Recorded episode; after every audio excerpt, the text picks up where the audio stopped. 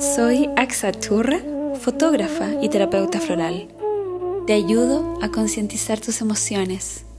Esto es Florecer está en ti, un espacio para desarrollar tu propia inteligencia emocional.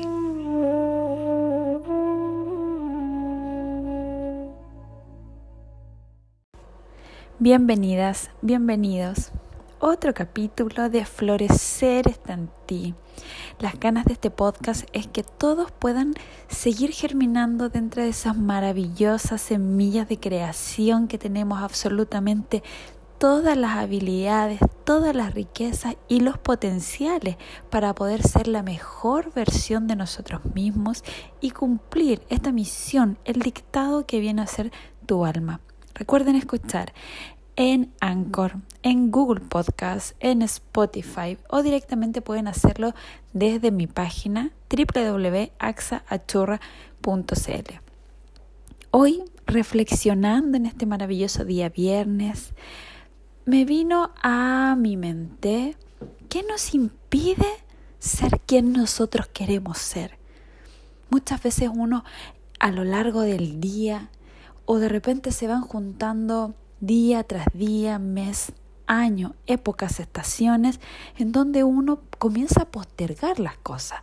De alguna manera decir más adelante, este no es el minuto, por ahora tengo que hacer otra cosa y vamos tapando probablemente nuestros reales sueños o nuestras ganas solamente de arriesgarnos y cambiar la rutina que muchas veces nos vemos envueltos en cuanto a estas rutinas de conducta, de pensamiento y de sentir.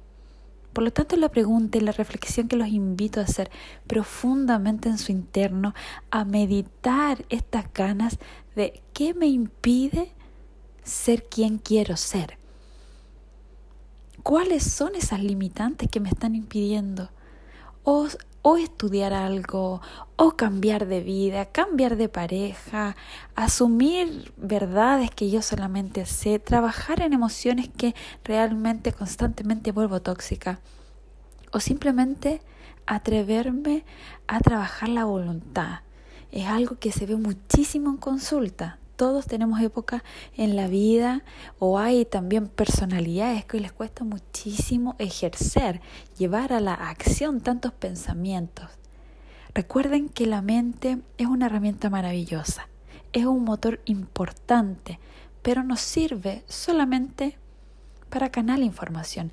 Se dice que el cerebro es un portal que trae información de alguna manera de otras antenas de otras esferas energéticas.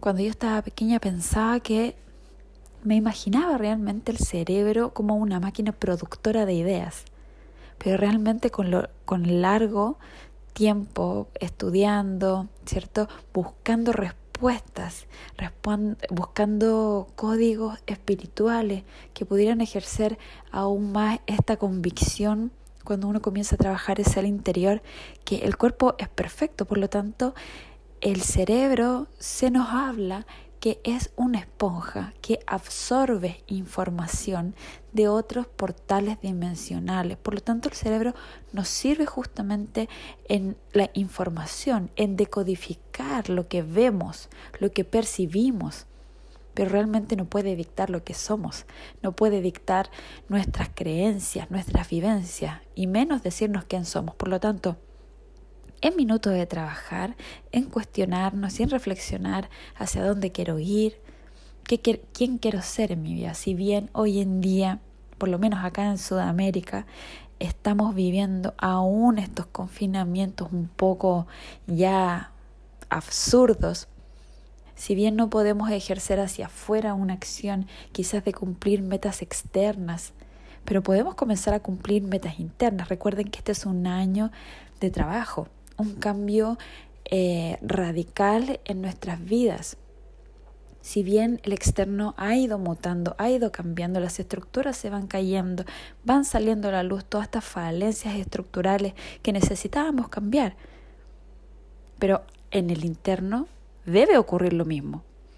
Esta energía, esta vibración está presente en nosotros, por lo tanto, nosotros tenemos que entrar en esa sincronía de cambio, de cuestionarnos, de reflejar cuáles son esas estructuras duras, esas estructuras de patrones ancestrales, dictados que nosotros tenemos, estas creencias que tenemos arraigadas de quiénes somos, hacia dónde vamos.